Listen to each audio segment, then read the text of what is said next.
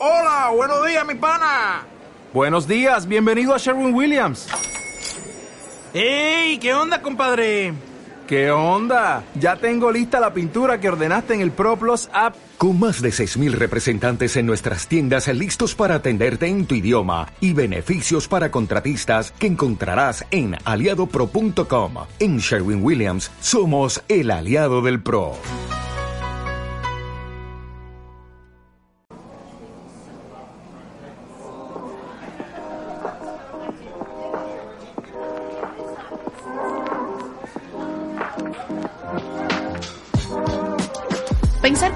Podcast es un espacio de encuentro, de diálogo, de charlas, de risas. Realmente es un espacio muy humano, donde nos interesa conversar con artistas, gestores, activistas, cualquier persona que quiera proponer y tenga algo que decir desde la cultura y el arte. Nuestro objetivo es entender el mundo de hoy desde el arte y la cultura. Y por supuesto, si nos quieren acompañar, nosotros felices. Soy Saraí Amorós y les espero en Pensar Culturas Podcast. Hola, ¿cómo están? Bienvenidos, bienvenidas y bienvenides. Buenas tardes, buenos días y buenas noches para todas aquellas que nos, aquellas personas que nos escuchan, que nos ven desde cualquier parte del mundo y que se unen a nuestra comunidad para disfrutar de cada una de nuestras charlas. Hoy vamos a conversar con una joven escritora con quien hemos tenido la posibilidad de conversar antes y que más allá de dedicarse al ámbito de la escritura, también tiene pues otros proyectos que están pues eh, gravitando en este ambiente de lo literario y que tiene que ver con su propia formación como sujeto y como artista, como creadora de alguna manera desde el ámbito de la escritura. Quiero darle las gracias a nuestra invitada orureña, pero que vive en La Paz desde hace muchísimo tiempo. Gracias a Lourdes por estar acá con nosotros. Bienvenida. Hola Saraí, muchas gracias por la invitación. Eh, siempre me, encanta estar en los espacios en los que tú estás, es, me siento bastante cómoda. Gracias de nuevo por invitarme. Te agradezco a ti, pues las gracias a ti. Vamos a comenzar hablando sobre un detalle que Lourdes ya nos comentaba al principio de nuestra conexión que tiene que ver con el color de su cabello. Ya le decía yo, bueno, ¿por qué eh, es importante o por qué tendríamos que preguntarle a Lourdes sobre el color de su cabello y sobre las posibilidades que tiene también de expresarse a través de su cuerpo? ¿Por qué es importante para ella? ¿Es algo primario, secundario? Pues ya lo vamos a descubrir a través de esta entrevista. Ahora estás con color rosado para aquellas personas que nos escuchan y que no nos están viendo, corran al Facebook para que vean el hermoso color que tiene en su cabello hoy nuestra joven escritora. ¿Qué significa para ti tantos colores encima? Eh, bueno, realmente no es algo secundario para mí, ¿no? Eh, tener el cabello de diferentes colores, el tipo de maquillaje que, que tiendo a usar. Tengo tatuajes, tengo siete tatuajes, usarlos eh, no, es, eh, no es una cuestión meramente estética, aunque a veces me gustaría pensar que sí, eh, pero viene realmente de, de, un tiempo en el que he estado pensando mucho sobre el cuerpo, sobre la importancia de lo corporal y eh, de transformar mi mismo cuerpo en un espacio de resistencia, ¿no? Una resistencia a los espacios en los que tiendo a trabajar, que bueno, son espacios en donde prima muchísimo el, el machismo, la violencia, eh, también el, el, los prejuicios de cómo te juzgan, de cómo te tratan, cómo esperan que reacciones. ¿no? Entonces es como eh, mi pequeña resistencia para poder... Eh, para poder sobrevivir, digamos, y para poder eh, ser yo misma y decirles, bueno, sí, estoy aquí, sigo sus reglas, pero hay espacios de mí que no van a poder controlar, ¿no? Entonces son cosas en claro. las que yo sí puedo, yo sí puedo tomar decisiones. ¿no? Es cierto que a ratos tengo que recogerme el pelo para el trabajo y, y todo eso, ¿no? Pero es, Imagino, al final sigue siendo ¿no? rosado. En algún momento te dirán, está muy rosado para, para, la, para, la, para el evento, quizás puedes ponerte algún gorro o puedes eh, oscurecértelo un poco.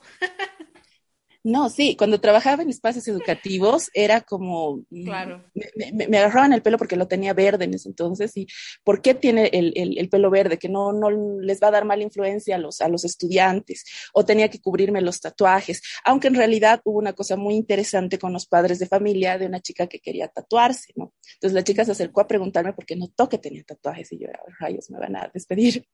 Y eh, yo, yo le conté cómo había sido mi experiencia en, en, en este tatuaje que me lo había hecho a los 25 años, le mostré uno que tenía que era antes, que era, que era anterior, que cómo necesitan eh, ser retocados y demás.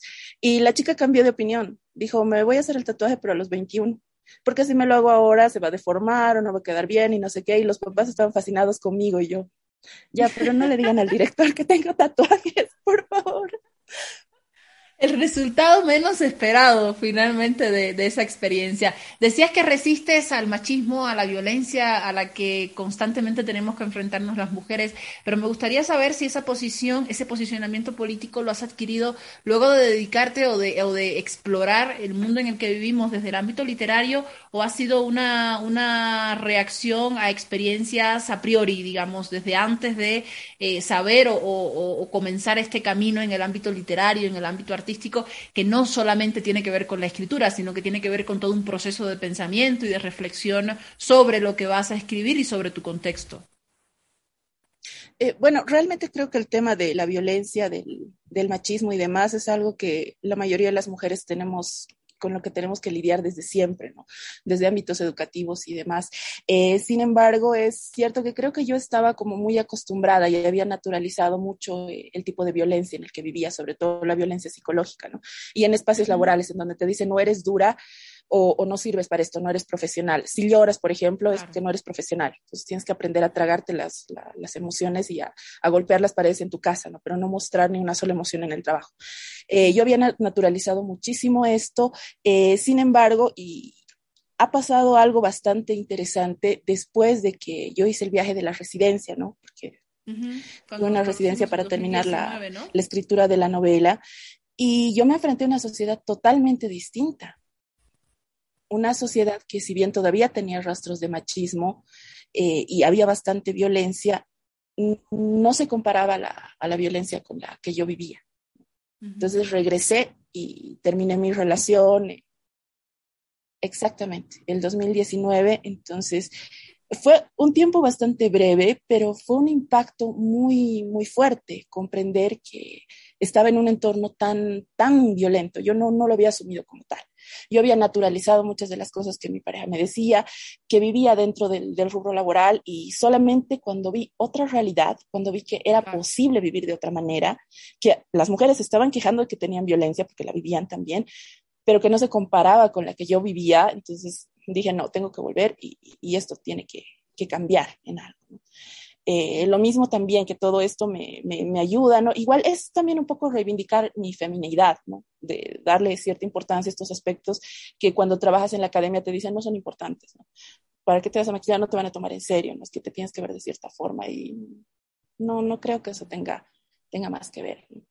Eh, eso, ¿no? Reivindicar un poco mi feminidad y también, bueno, yo soy sobreviviente de violencia sexual eh, varias veces ya, pero eh, tiene que ver con la misma línea de no me pueden quitar esto, esto más no, ya hicieron otras cosas, pero yo puedo sobrevivir y puedo disfrutar la vida y puedo verme como a mí me dé la gana y me puede gustar y no está mal si me pinto el pelo rosa o, lo tengo de siete colores o uso labial rojo o, o uso minifalda, digamos. Entonces va por ahí. Claro. ¿Cuánto de, toda esta experiencia que nos estás contando que has vivido ha influenciado en tus propuestas literarias?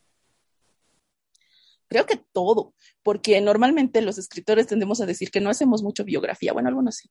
Y no es, eh, en realidad procuramos construir otros personajes. Desde mi, mi, experiencia, yo procuro construir personajes. En la última novela son todos hombres, solo hay una mujer.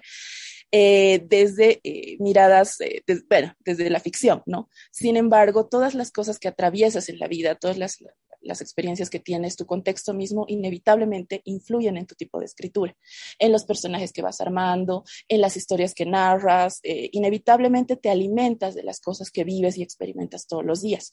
A veces de, primera mano, pero no siempre, a veces por historias que te cuentan tus amigos o, por historias en las que sin querer te ves atrapada o, o por las mismas cosas que lees, ¿no? Que lees en las noticias o que ves en televisión. Entonces, todas estas cosas van alimentándote y permiten que tú vayas desarrollando personajes, ¿no? Además, a mí me gusta muchísimo observar a las personas, ¿no? Por eso una amiga dice que soy medio psicópata, pero no, no es o sea, soy una estudiosa del género humano. Eh, me gusta mucho observar a las personas y entender sus reacciones, ¿no? No siempre las justifico, pero puedo entenderlas. Entonces, mientras uno va entendiendo a estas personas, también puede construir personajes que respondan a una determinada lógica, que sean creíbles, eh, que tengan una historia detrás. No necesariamente las vas a escribir toda en, en tu texto, no vas a poner toda la historia del personaje en tu novela o en tu cuento, pero si tú lo conoces, si tú entiendes por qué ha reaccionado de determinada manera, si entiendes por qué hace las cosas que hace, entonces va a resultar más creíble, va a ser un ser que se pueda detener sobre sus propios pies y la gente va a empatizar de, mejor manera con ellos. Entonces, eso funciona muy bien. Mm, claro. Me imagino que en ese proceso de estudiar a las personas te encuentras con, la, con, esa, mm, esa experiencia de encontrar a, otras personas que tienen quizás tus mismos fantasmas, tus mismos traumas, tus mismas frustraciones y tus mismos deseos, tu, mm, quizás una forma semejante a cómo pensar la vida, cómo enfrentarte a la vida. Y en ese sentido, mm, el, trasladar todo eso a tus propios personajes, a los personajes de tus obras literarias, Em, debe ser como que un trabajo de convertirse en Dios, ¿no? La, la, mayoría de los casos los escritores te dicen que uno de los elementos que más les gusta, que más les apasiona, les excita de, la escritura es poder ser Dios en un mundo en el que solo ellos pueden decidir qué pasa, ¿no? Y, hacia dónde van sus personajes. ¿Eres fiel con ese nivel de estudio que, que llevas adelante con las personas o eres de las que les gusta pues ponerle ese tinte de ficción un poco para alterar lo que no puede alterar en la vida real, digamos.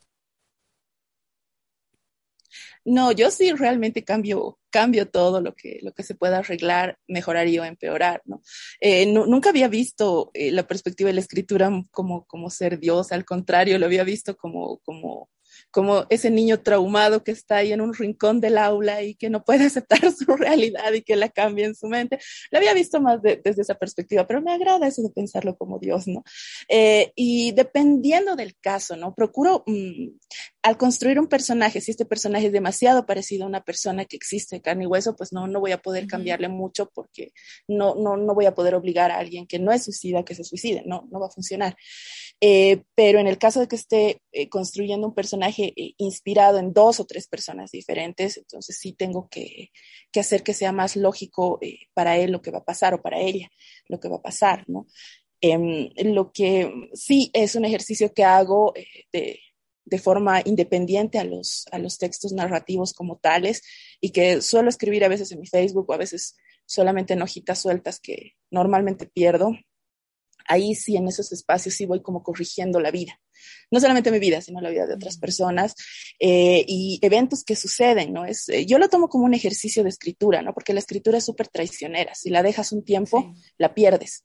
Te cuesta volver a retomar el ritmo, a encontrar tu lenguaje. Entonces yo eh, hago ese, ese, ejercicio constantemente, ¿no? De cambiar mi vida, ¿no? De, arreglar las cosas, de hoy sí le pude pegar a ese tipo que me odia, no sé, cosas tontitas así, pero, pero que ayudan mucho con contemplar el pulso. Fortalece mucho al, ser humano. Yo mm, eh, cuando era pequeña tenía una experiencia muy parecida a la que estás comentando y, y, me gusta mucho hablar de ella porque era una experiencia que tenía de manera inconsciente, ¿no? Yo tenía, no sé, ciertos problemas con mis compañeros de aula, eh, había uno que no me quería prestar su lápiz o o otro que me dijo fea, o, no sé, cualquiera de las experiencias que uno tiene cuando es, eh, cuando es niño, cuando está en etapa de primaria, y llegaba a mi casa, yo tenía un juego eh, en, en, el que yo me convertí en la profesora del aula y tenía como cuadritos que eran los, las losas del piso, ¿no? Que eran como cuadrados. Entonces cada cuadrado era uno de mis compañeros del aula. Entonces yo, en la posición de la maestra, lo le reñía o, le, o, le, hacía hacer más tarea a ese alumno imaginario, que en realidad era la persona con la que me había peleado en mi colegio. Entonces era una manera de, desahogar todo ese proceso de frustración que, que no podía hacer en, en, el colegio y sí lo hacía en mi casa. Y, y lo que me cuentas, siento que es muy lindo porque puede ir también por ese camino, ¿no? Esa posibilidad que uno tiene de arreglar o de proponer otras formas de enfrentarse a la vida desde eh, el ámbito más personal, más privado, pero que al mismo tiempo se convierte en un espacio público cuando finalmente decides compartir tu escritura. Y en esa medida me gustaría consultarte desde tu punto de vista, de manera muy autocrítica, ¿qué crees tú que puede encontrar eh, un, un lector que no pertenezca al contexto boliviano, que no conozca de alguna manera cómo se mueven, por ejemplo, las cárceles u, otros espacios que reflejes en relación con Bolivia y que pertenezca a otro contexto, a un contexto internacional, ¿qué puede encontrar este lector dentro de tu propuesta literaria? Eh, bueno, mm, la última, mi última novela, cuando vi La Sangre, creo que es la más boliviana, porque tiene como muchos más elementos que son muy propios de Bolivia, ¿no? Esto de las cárceles, eh, las ñatitas, toda la religión andina, todo el, sistema de creencias, eh, el mismo funcionamiento de, de, las autoridades, de la ley de hacer los, los trámites, que eso sí son, son muy, muy próximos a Bolivia, ¿no? Sin embargo, algo que también he, he trabajado desde, desde el principio y que creo que se puede encontrar en, en mis textos, es, es, todo eso que tiene que ver también con lo, con lo que mencionabas, ¿no? Con esa suerte de catarsis a partir de la escritura, porque realmente hay muchos de los problemas y conflictos a los que se enfrentan los personajes, eh, que son problemas a los que nos enfrentamos como seres humanos, ¿no? El, el lidiar con la muerte de alguien que amamos, el, el, lidiar con un espacio del que queremos salir. No necesitamos estar en la cárcel para sentirnos atrapados, ¿no? No necesitamos eh, que maten a alguien para saber que tenemos que, que, que salir, que, que, provocar, que generar un cambio, que hacer algo, ¿no?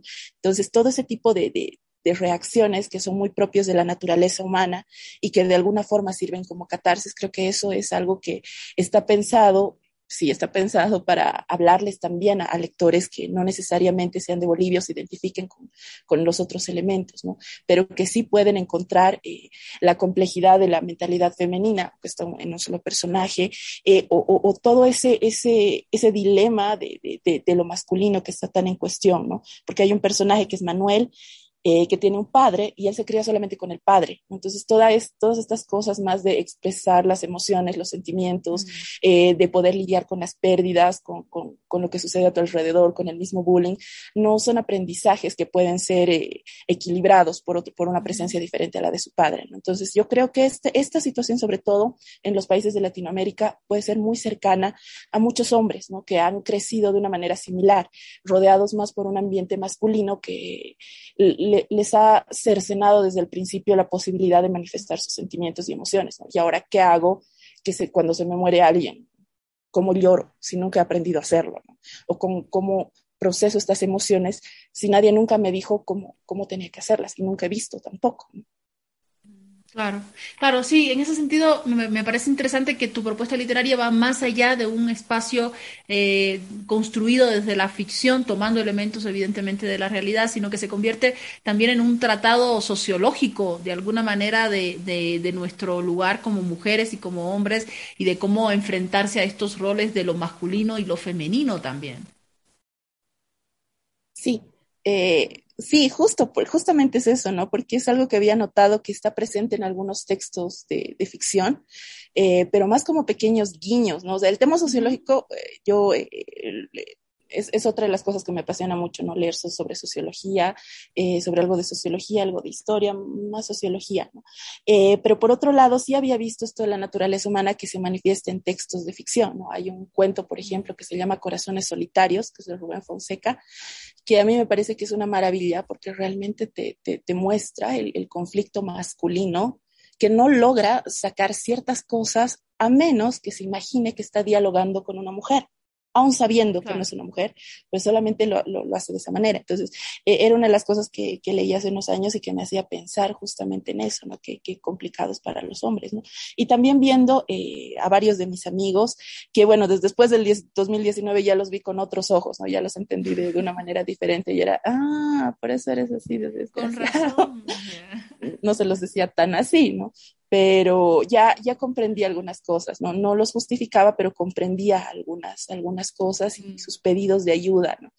Y en ese sentido sí he procurado, creo yo, eh, hacer un acercamiento mucho más próximo a la, a la humanidad, ¿no? Y no solamente eh, quedarme con la parte de ficción, porque eh, tiene que haber algo que soporte la ficción, porque si no hay algo que lo soporte, y esto puede ser también el lenguaje, pueden ser juegos, pueden ser otras, pueden ser otras cosas, pero tiene que tener un soporte, porque si no hay algo que la soporte, puede sencillamente no funcionar, ¿no? Entonces, hay, hay muchos textos que son bien bonitos y todo eso, pero no, no aguantan ni una segunda lectura, a veces ni, ni la primera, ¿no? No, las, no los terminas, es como, ok, ya, y ahí te quedas. Claro. Entonces, claro. Lourdes, tú formas parte de esta generación de escritores jóvenes que se convierten como que en esta nueva nueva voz, digamos, o en ese grupo de otras voces desde el ámbito literario que eh, llegan, digamos, a, la palestra para, para, decir o para comentar temas que si bien son de, de, contenido popular, digamos, lo hacen desde una perspectiva más personal, más individual, más propia. Me gustaría saber desde tu punto de vista cuánto de, del estudiar literatura, de continuar ese estudio con el ámbito de la maestría, en el, en el caso tuyo desde la UNSA, em, aporta a la gestación, a la formación de un joven escritor.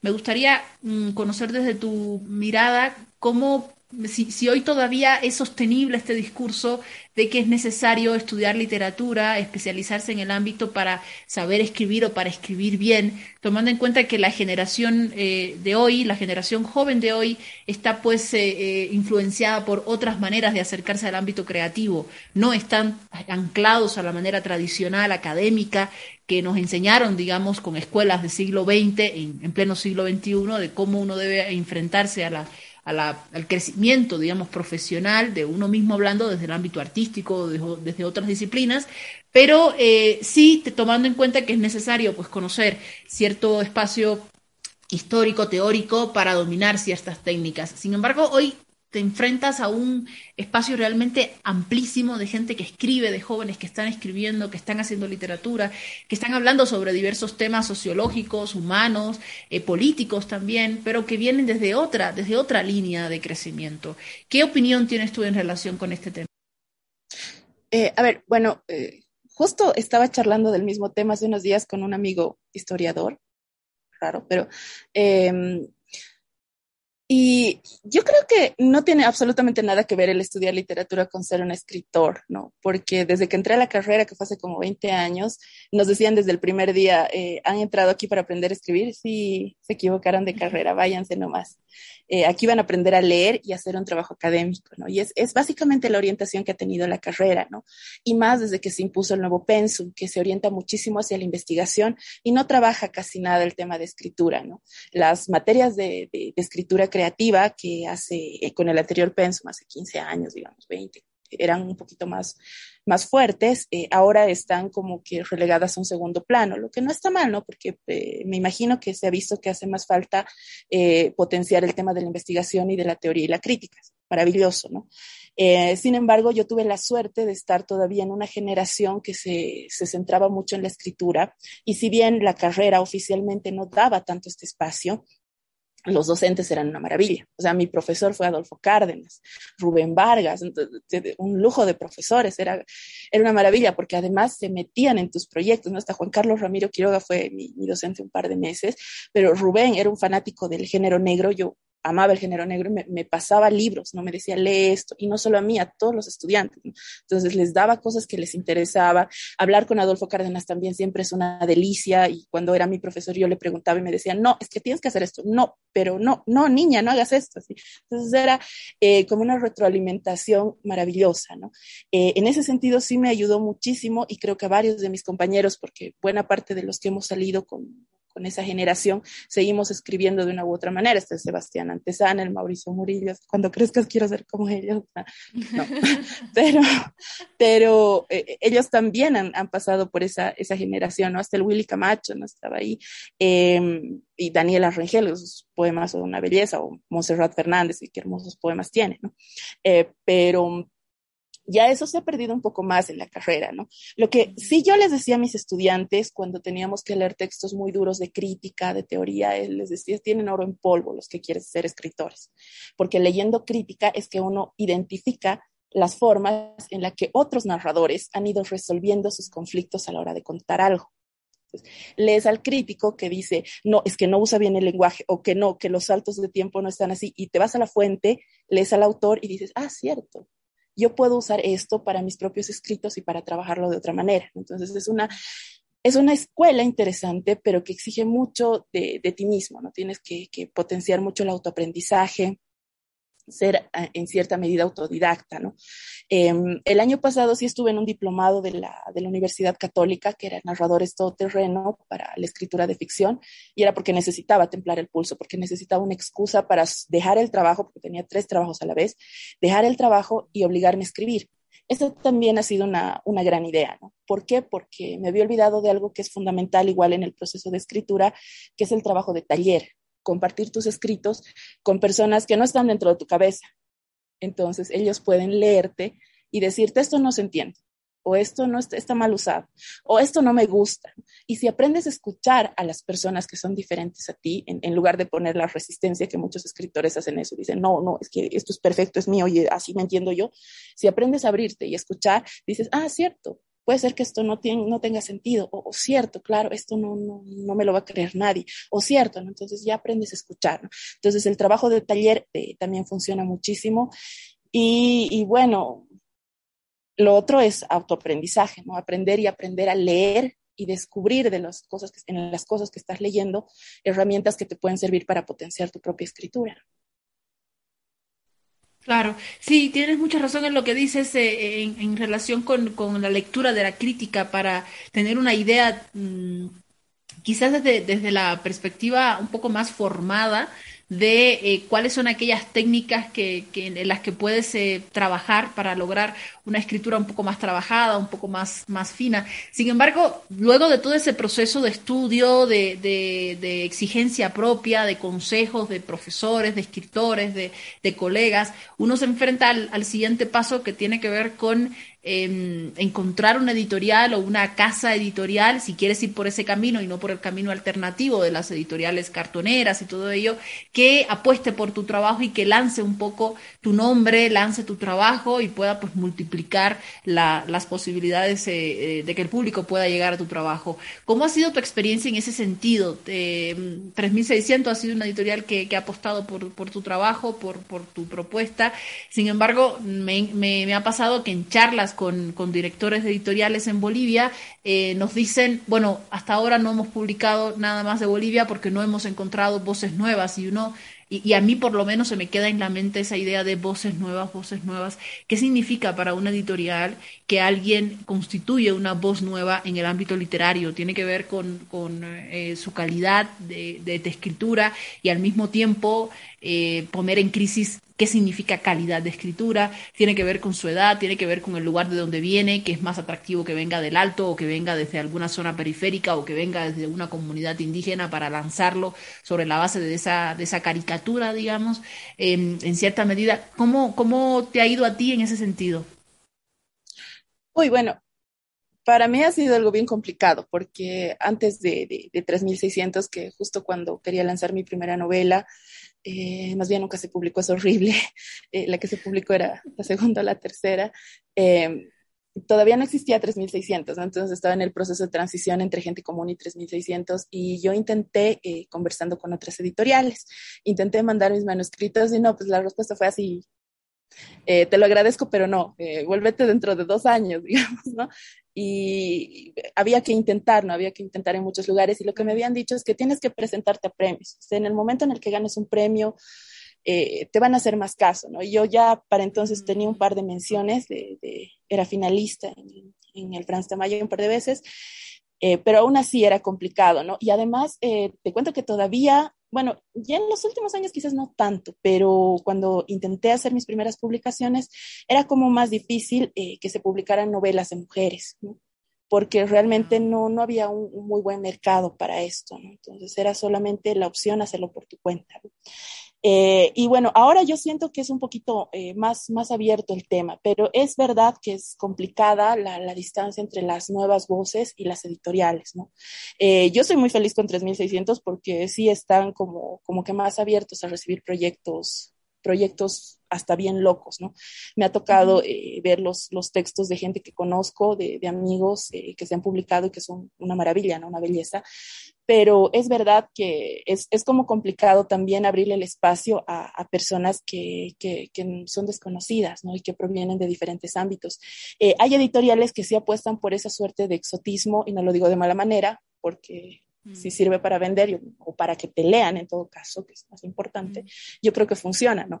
Hasta cierto, en cierto punto eh, es lo que hicieron los cartoneros al principio, ¿no? Porque las, eh, las tapas de los, de los libros estaban hechas por eh, los chicos que, que, eran los lustrabotas eh, o que trabajaban recogiendo basura, algo así, no, no, no estoy tan segura. Pero creo que están apostando también por eso, ¿no? Hay editoriales que sí están buscando eh, trabajar con este exotismo, que como te digo, no me parece mal y no me parece que esté usado de mala manera. Eh, y hay otras que, bueno, sí están buscando dar algunas, eh, algunas luces con, con, voces jóvenes, pero dentro de todo, y no es por pelearme con directores editoriales, sí todavía es complicado acercarte a un editorial y decirle, yo soy un desconocido, soy Periquito de los Palotes, nunca he escrito antes, esta es mi primera novela, publíquenme, porque te van a decir, eh, en dos años, porfa. Así que sigue siendo un, un, movimiento complicado el tema de las editoriales, ¿no? Mm. Sí, estoy, estoy de acuerdo contigo. Te pregunto por, por un tema de, de, conocer experiencias propias, porque es bien difícil pues enterarse de estos temas si no, si no consultas, si no preguntas directamente. Y por otro lado, las mismas editoriales tampoco quieren enemistarse o meterse en problema con los jóvenes escritores al decir de frente, digamos, este sí, este no, por, por, por tal motivo. Sin embargo, yo creo que las posibilidades en las que hoy estamos, eh, digamos, viviendo tecnológicamente hablando, te da también ese, ese espacio de poder difundir tu trabajo literario, evidentemente no a la altura o no con las dimensiones de una editorial tradicional, convencional, pero sí te permite eh, a través de espacios en plataformas digitales el poder eh, lanzar y compartir tu, tu, trabajo escritural. Tú decías que en algún momento te, te daban ganas, o, o, lo haces de hecho, eh, el poder compartir textos cortos, quizás a través de tus redes sociales. ¿Cómo es la interacción de Lourdes con sus lectores a través de las redes? ¿Las redes se, se constituyen en un espacio interesante para ti, para para explorar, para alimentar esa relación? Sí, la verdad e, es un espacio súper interesante, ¿no? Eh, en, en, algún momento estuve a cargo de la, de la cartelera de, de, Rascacielos y yo ahí estaba como que lo que menos hacía era describir la película, ¿no? Contaba una historia a propósito de la película y todas son crónicas reales, por si acaso, todo ahí. Y de, la respuesta era súper interesante porque me escribían amigos y me decían, he leído eso, ¿en serio te ha pasado? Y era como que más el gancho de lo que había. Es que a la gente le encanta el chisme, ¿ves? Claro, claro, claro. Sí, les encanta, ¿no? Y más, no sé, porque se imaginan que, que soy mucho más santita de lo que soy, entonces leer las cosas que publico son un poco, es un poco chocante y necesitan averiguar si era real, ¿no? Entonces, eh, eh, en ese sentido, creo que me ha generado bastantes más lectores que se han aproximado por el chisme de qué había pasado con mi ex y que a partir de eso han querido acercarse a mis novelas, ¿no? Y a mis cuentos. De, sí, de hecho, hay, tengo varias conversaciones que empiezan con, necesito saber quién es tu ex, dame nombre. Yo, no, no, no pasará. Lo voy o, a capar, lo voy a capar. No, no, no, no, si le pasa algo ya, primera sospechosa. No, pero, pero realmente funciona bastante bien. Y es otra cosa que justo estaba charlando con este amigo que te comentaba, que eh, él también publica cosas en Facebook, eh, pero dice que depende de los temas para que tengan cierto alcance, ¿no? Eh, si algo he aprendido es que más que los temas también tiene que ver con horarios de publicación, con, con cosas que vas intercalando. Eh, por eso en mi perfil hay un montón de memes, hay música y todo un poquito para ampliar el, el rango hacia donde van a llegar mis publicaciones, ¿no? Y que tengan una mejor recepción. Eh, he descubierto también que las historias son una muy buena forma de atraer gente para claro. que te lean. Y, y, eso, ¿no? Y no me parece nada mal si, si, se incentiva la lectura, no solo de mis textos, digamos, ¿no? sino la lectura en general. En ese sentido, también yo tengo una opinión muy, muy contraria a la de toda la línea de mi carrera, digamos, acerca de Wattpad. Yo eh, creo que es un, una cosa maravillosa, ¿no? Tiene sus, sus, sus, bemoles, obviamente tiene sus cosas horribles, digo, traumada por, por el fanfiction de Arenita y Bob Esponja, pero eh, sí tiene cosas bastante positivas, ¿no? Y eh, me encanta que haya autores que estén saliendo de, de Wattpad y además que no solamente eso, sino que se estén animando a experimentar más con el lenguaje y estés encontrando escrituras de calidad, si tú dices, pero se supone que Wattpad era lo, lo X, ¿no? Es lo que lee todo el, claro. mundo que tiene flojera, pero no. Entonces lees en los textos y es, oh, por Dios, está bien. Entonces, si te sirve para ejercitar la escritura, además, para convencer a lectores jóvenes, para atraerlos, para mostrarles que la, la lectura no es todo lo aburrido que se imaginan y que les enseñan en colegio, lamentablemente, eh, sino que es algo más interesante, que puede hablar de temas que, que sí te llegan, que te interesan, entonces me parece genial.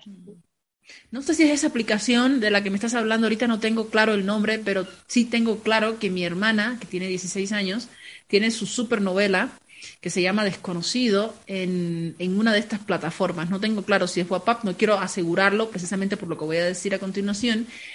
Y algo que a mí me parece así impresionante es que ella con 16 años pueda escribir de manera interminable. Tiene unos capítulos, es decir, una historia que yo, la verdad, no, no, no puedo terminar de leer además no, no, es el estilo que me gusta leer, pero bueno, es mi hermana, tengo que leer para decirle, ¿no? Cómo va. Pero una cosa que a mí me preocupa mucho es el tema ortográfico, por ejemplo. No sé si en el caso de Warpa, de, de, de, esta que mencionas, eh, hay un cierto, eh, digamos, eh, filtro para descubrir ello y para arreglarlo en el camino, pero en el caso de mi hermana, que tiene 16 años, a veces los errores ortográficos y las faltas de coma, de punto, de tilde son catastróficos. Sin embargo, a sus lectores, si bien estamos como familia, ¿no? Encima de ella, esto arregla, esto está mal, esto no lee, no sé qué, a sus lectores les encanta y yo me pongo como que en un espacio de, de, de, de indefinición. No sé si si está bien que lean con falta de ortografía o si lo que importa es que lean nomás sea como sea, ¿no? Entonces ya no sé yo qué pensar, pero lo que sí sé es que escribe como loca y escribe desde su celular, ¿no? Y publica capítulos semanales y yo, digo, pero tiene 30 mil lectores, tiene más seguidores en su, en su espacio de, de, novela que en mi página de Facebook, que vengo trabajando hace 10 años en cultura. Y no sé si es un poco de envidia también que tengo, pero, pero es, es impresionante. Y uno dice, bueno, ante todo este nivel de, de información y de, y de compartir y de gente que está haciendo, que está escribiendo, cómo entender hoy el término calidad, el término de em, mm, escritura interesante a la hora de analizar estos temas, más allá de los ciertos eh, elementos teóricos que un especializado en el ámbito filológico, literario, puede darte como para analizar, digamos. Ya, eh, sí, eh, esa es una de las cosas que, que, que, es como un conflicto, porque en Wattpad no hay un filtro y realmente... debe ser esa. Sí, sí, es, y hay horrores de ortografía, horrores, pero terribles, y de escritura y todo lo demás. Aunque como editora te digo que hay autores que escriben así también, o sea, que tienen 20 años de experiencia y te siguen mandando vaca con, de larga, ¿no? Pero e, e, eso es otra cosa, ¿no? Creo que en, en, en, plataformas como Wattpad sí, sí eh, funciona muchísimo esto del, del, ejercicio de la escritura, ¿no? Yo tenía igual estudiantes de, de 15 años, 16, realmente, que lloraban por escribir un ensayo de una página de tres miserables párrafos, pero cada semana le metían un capítulo de 10 páginas. Pero escribes 10 páginas. Sí, pero esto es bonito. Esto también es bonito, ¿no? Y algo que me ha llamado muchísimo la atención, y este es un fenómeno genial, es que eh, un, una novela que fue un fenómeno en Wattpad, porque hay varias que se están publicando por editoriales famosas ahora que son, son tendencia, ¿no? Es el coelo de las nuevas generaciones, digamos pero bueno, gracias a Coelho sobrevive Borges. Eh, y algo que me, me, gustó muchísimo, pero esto, esto me encantó, es que salió la novela esta que era famosa, no le han hecho un buen trabajo de edición, entonces ha salido con todos los mismos errores espantosos que tenía en la aplicación, pero los lectores se han ofendido entonces, ha empezado a haber una serie de críticas y hay un par de videos en donde se quejan de la, de la novela, ¿no? Pero, pero ya la habías leído antes y estaba así. Sí, pero ahora que tienes el ejemplar físico, que ya lo tienes con tapita, quieres que tenga una, un, un, trabajo de edición, ya quieres que tenga... Entonces, a mí me pareció sorprendente que escritores a los, eh, que lectores, perdón, a los que estábamos subestimando, o sea, sí sepan lo que es esto de calidad, ¿no? o sea, lo, sí lo exijan en un ambiente en el que ya tienen que pagar por ello, ¿no? Obviamente no ha sido el grueso de la población, pero sí ha sido una buena parte, ¿no? Entonces, en ese sentido, me parece, yo tenía una opinión muy negativa respecto a Wattpad, pero me parece que pueden salir cosas interesantes de ahí. Y de hecho, no sería mal momento, señores de Wattpad, para contratar, contratar el trabajo de editores, ¿no? Para las novelas que tienen más seguidores. Les puedo mandar mi currículum sin ningún problema. por supuesto. ¿eh? Y, y, de hecho hay que buscar formar también editores, porque no hay muchos editores, no hay muchos editores capaces. O sea, sí hay muchísimos que tienen buena ortografía y que se meten a hacer edición, lo que no está mal, pero desconocen el tema de gramática, una buena lectura, evitar las contradicciones en el texto. Entonces, e, esa es otra cosa que yo, yo quisiera hacer, está así como que entre mis proyectos eh, principales, mm. abrir espacios para la formación de editores, porque mientras haya más eh, y especializados, será una maravilla. Sin duda, sin duda. Querida Lourdes, te agradezco un montón estos minutos de charla. Es un gustazo enorme conocer tu experiencia, conocer parte de lo que de lo que trabajas y de lo que cuentas en relación con tu vida, con el color de tu cabello y con tus seis hijos, que bueno, creo que uno, uno solo nomás nos ha dado el privilegio de verle de lejitos, pero, pero agradezco un montón todo este tiempo y la última consulta tiene que ver con tus próximos proyectos, que se viene en el ámbito literario después de haber eh, lanzado esta novela, ¿qué, tienes en mente, qué tienes en mano trabajando?